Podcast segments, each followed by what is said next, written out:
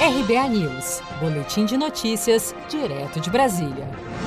A produção industrial brasileira registrou o pior resultado em 18 anos, uma queda de 18,8% no mês de abril, na comparação com o mês de março. De acordo com o Instituto Brasileiro de Geografia e Estatística, IBGE, essa é a queda mais intensa da indústria brasileira. Esse resultado negativo é, segundo especialistas, um reflexo do isolamento social para o enfrentamento da pandemia do novo coronavírus. O gerente da pesquisa divulgada nesta quarta-feira, 3 de junho, André Macedo, explica o resultado. Bens de consumo duráveis mostra a queda mais acentuada, inclusive a queda mais intensa desde o início da sua série histórica e claramente influenciada pela redução na fabricação dos automóveis.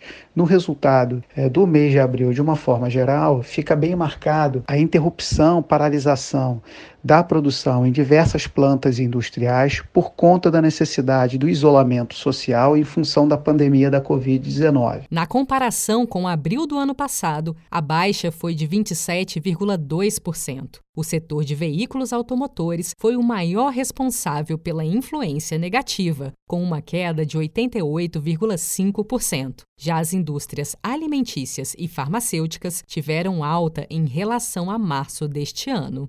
Com produção de Gisele Monteiro, de Brasília, Daniele Vaz.